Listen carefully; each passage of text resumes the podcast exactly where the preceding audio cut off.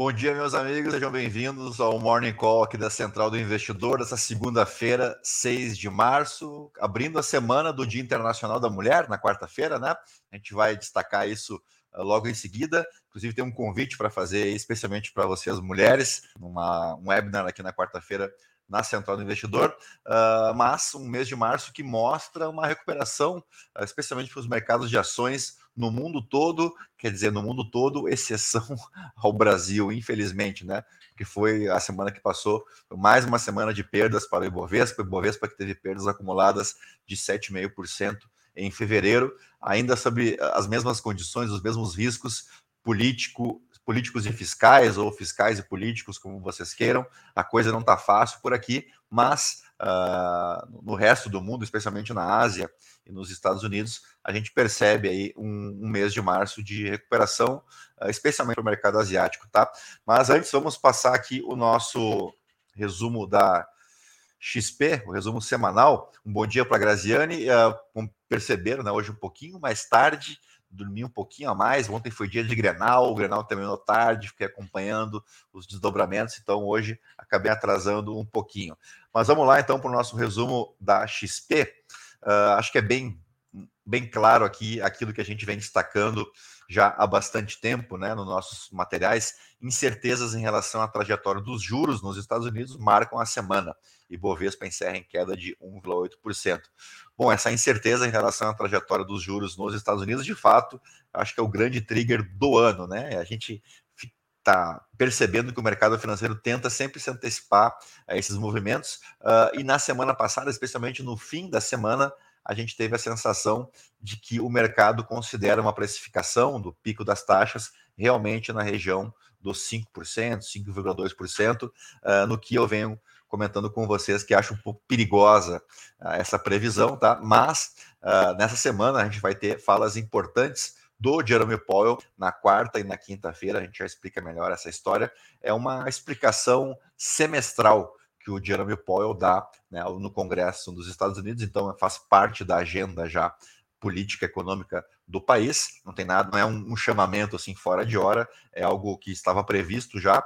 E na sexta-feira temos o payroll, né, o relatório mais importante para atividade de emprego nos Estados Unidos, o último payroll antes da reunião de política monetária do Federal Reserve, que ocorre agora no mês de março, no dia 22. Bueno, vamos lá, porque que aponta então esse resumo da XP. Eu sei que para vocês está um pouquinho difícil de acompanhar a leitura, então eu vou ler para vocês, tá? Uh, então, destaca aqui a queda de 1,8% para o Ibovespa, nos colocando nos 103.866 pontos, né, e reforçando aqui a queda de 7,5% no mês que passou, a performance assustadoramente uh, de queda né, da Rap Vida, que caiu 43% na semana depois dos seus resultados do quarto trimestre, obviamente que resultados que decepcionaram o mercado. E na ponta oposta, a Energias do Brasil, a Embry 3, subiu mais de 12% na semana após o anúncio do fechamento de capital aqui no Brasil. Bom, vamos para o nosso cenário local. Primeiro que a gente teve o anúncio da retomada dos tributos federais sobre os combustíveis por parte do Fernando Haddad. Só relembrando né, que a expectativa era de uma reoneração integral, que acabou não acontecendo. O governo acabou encontrando uma espécie de meio termo ali. Né? A reoneração foi de 47 centavos por litro de gasolina e de 2 centavos por litro do etanol. E com essa retomada, então, dessa reoneração, o time da XP revisou a projeção de inflação para 2023 de 5,7% para 5,5%. Tivemos na semana ainda a promessa do novo arcabouço fiscal, que deve sair até o meio de março. Então, a gente pode colocar aí que até o final da semana que vem podemos ter novidade aí sobre a nova regra, a âncora ou o arcabouço fiscal prometido pela equipe econômica.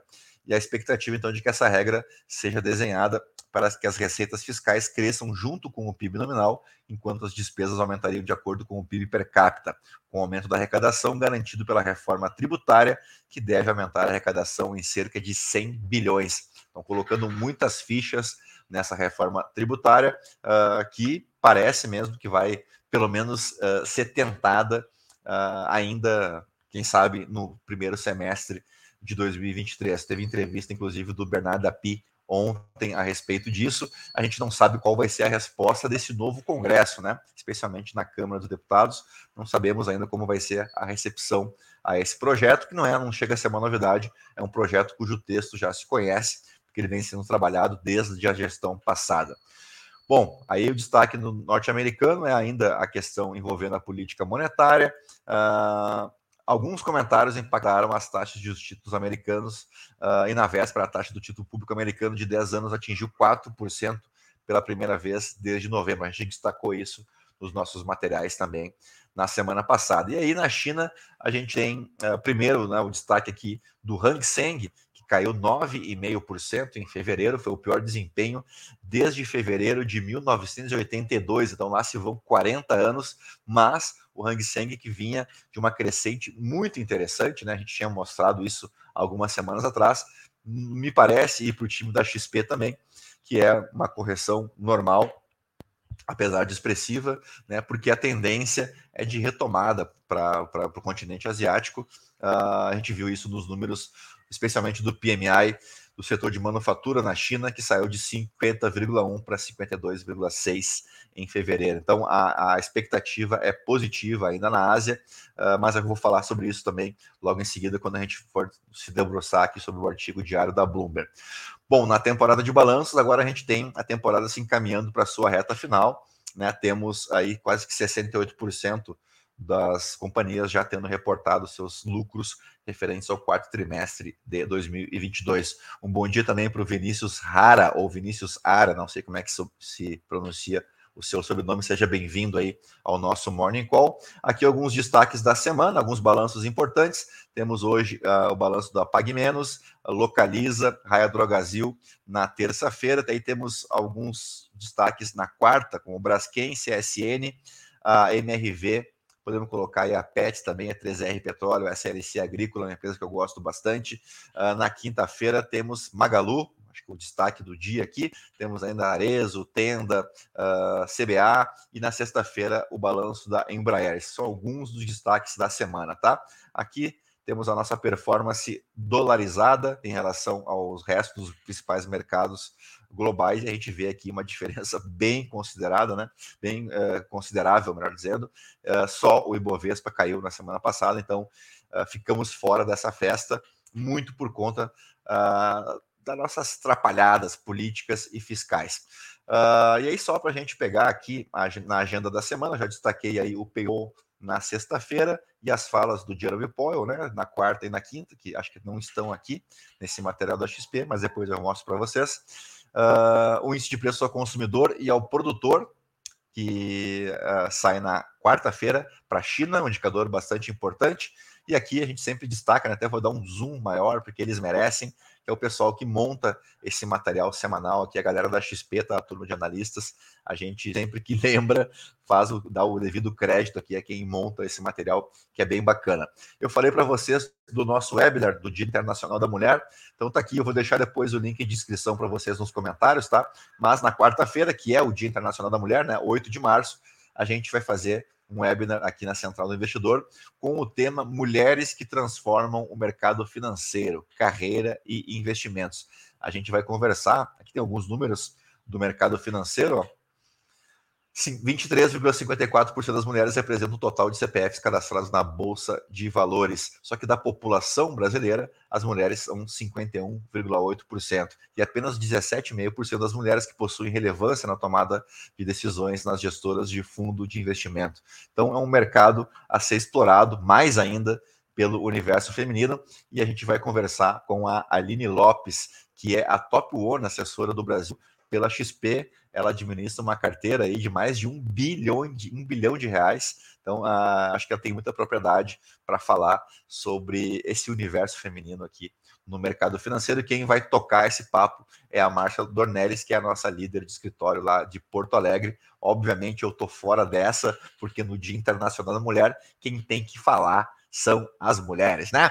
Dito isso, vamos agora para o nosso resumo, então, da Bloomberg. Deixa eu pegar aqui, uh, destacando então uma alta para as ações asiáticas nesse, nessa segunda-feira, à exceção do índice Xangai na China. Tá? Deixa eu pegar aqui, que a gente está ainda aquele evento que eu destaquei na semana passada no Congresso do Povo na China, ainda está acontecendo, uh, e a estimativa, se, se, tinha uma expectativa de que fosse aumentado a projeção para o crescimento chinês em 2023, mas por hora não. Tá, está mantido em torno, gostei do apenas aí, né?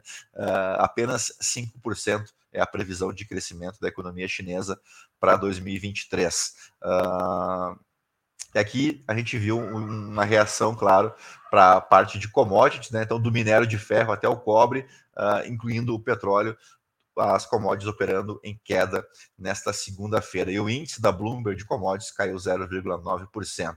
Aí aqui temos alguns destaques da semana, tá? Uh, decisão de política monetária na Austrália e no Japão. No Japão é a primeira decisão uh, já sob nova presidência do Haruhiko Kuroda. É a primeira vez que ele vai, como presidente, fazer o anúncio então da política monetária. E a gente ainda tem aqui, eu queria mostrar para vocês aqui, ó, que é a continuidade do Congresso Nacional do Povo em Pequim para anúncios e detalhes de políticas que possam né, dar o tom aí sobre mais regulamentação ou menos regulamentação que sejam favoráveis ou não para o mercado financeiro, tá? Uh, e aí, temos o destaque do payroll, né, as folhas de pagamentos não agrícolas nos Estados Unidos. E eu comentei com vocês sobre as falas do Jeremy Powell, está aqui, ó. Relatório semestral de política monetária do presidente do Fed, o Jeremy Powell, ao Comitê de Serviços Financeiros da Câmara nesta, uh, então, na quarta-feira, e aí na quinta-feira ele fala no Senado, tá? E aí temos o PPI e o CPI da China previstos para a quinta-feira. E aí vamos para os nossos destaques. Uh, abri aqui a home do Estadão. Sócia de Aras de Juscelino Filho é funcionário fantasma no Senado.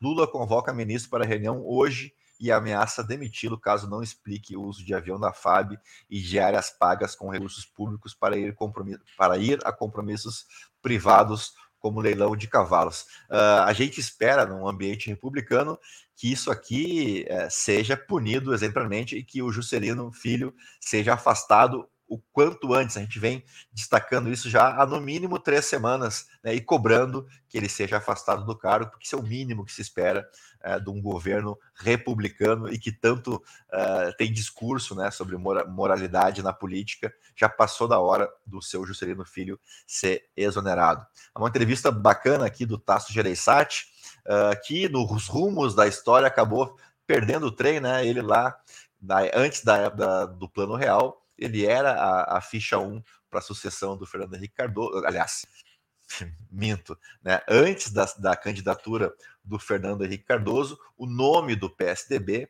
era o Tasso Gereissati, né? Isso o Ciro Gomes já falou diversas vezes, mas aí, né, o ex-presidente já falecido Itamar Franco convocou o, o Fernando Henrique Cardoso para ser o cara, o, o, avalista do Plano Real, né? Fazer o papel político do Plano Real. E aí a gente, o resto da história a gente conhece e o Tasso Gereissati acabou perdendo a vez dele no PSDB, mas ele dá uma entrevista muito bacana. Uh, não veio um Lula Mandela, veio um Lula anti-Bolsonaro, uh, mas ele faz algumas umas análises interessantes aí, tá? Uh, o Vinícius aqui falando que já acompanha faz um tempo, hoje deu, deu bom, não foi caminhar, conseguiu assistir ao vivo. Legal, Vinícius. Eu imagino que tenha o tempo não esteja colaborando aí na sua região. Uh, o que, que, eu destaquei aqui de outros portais, uma notícia interessante para a gente aqui do Brasil, que o envio de carnes para a China deve voltar até o fim do mês, diz a BIEC, que é a Associação Brasileira das Indústrias Exportadoras de Carnes, através do seu presidente, o Antônio Jorge Camardelli. A expectativa é de que, na presença do presidente Lula, a gente tenha a parte técnica sedimentada, e isso faz parte do entendimento político para reverter o cenário até o fim do mês. Por que até o fim do mês? porque o Lula deve viajar à China no dia 27 e no dia 28 deve se encontrar com o Xi Jinping. Uh, então, ingressarão essa comitiva aí, uma comitiva política, uh, uma comitiva de empresários uh, e a comitiva do, do, próprio governo, né? E aqui tem um dos pontos principais da visita, dessa visita será investimentos em economia verde, agricultura de baixo carbono, mobilidade elétrica, mercado de carbono, finanças verdes e transmissão de energia deve entrar na pauta ainda desse encontro aí sino-brasileiro. E aí, por fim, a gente falou ali do comitê que vai ouvir o Jeremy Powell lá nos Estados Unidos, pois aqui no Brasil o Senado deve eleger o presidente de suas comissões nesta quarta-feira.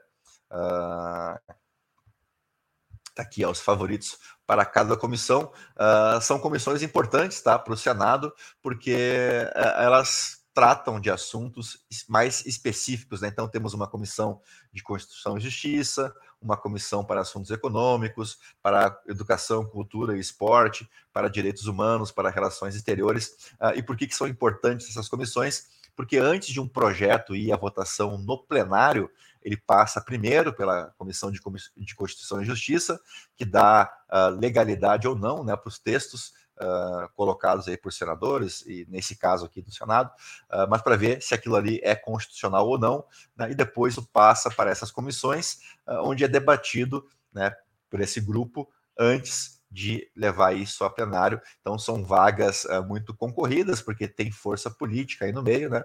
Então a gente vai analisar isso ao longo da semana, como é que se mantém essas comissões. Percebam que todas elas devem ter a presidência de partidos que integram a atual base do governo, né, com raríssimas exceções. Quem sabe aí a União Brasil está tendo um enrosco interessante com o PT, né? A Gleisi Hoffmann fez duras críticas aí ao Juscelino Filho e o pessoal do União Brasil não gostou, né? E, e deu lá a sua letrinha, tipo assim, quem é o PT para falar sobre corrupção, né? Uh, então, também é uma questão para a gente analisar aí politicamente uh, nessa semana como é que vai se costurar eh, essa reaproximação aí entre o União Brasil e o PT, que a gente sabe que é uma coisa de circunstância, né? Que ideologicamente não se bicam lá muito, não, as duas siglas. Bueno, uh, o que eu tinha para trazer para vocês era isso. A gente se estendeu um pouquinho mais hoje, né? Mas porque segunda-feira realmente acumula um pouco as notícias. Uh, então, eu gostaria de agradecer a quem ficou até o final, a quem vai assistir mais tarde também. Esse foi o nosso Morning Call dessa segunda-feira, 6 de março. A todos um bom dia, mas especialmente uma boa semana, que seja uma semana melhor para a gente, né? Porque a semana passada foi dureza, mais uma semana de dureza aqui para o nosso Ibovespa, tá bom? A todos um bom dia, bons negócios, até o nosso call de fechamento. Tchau.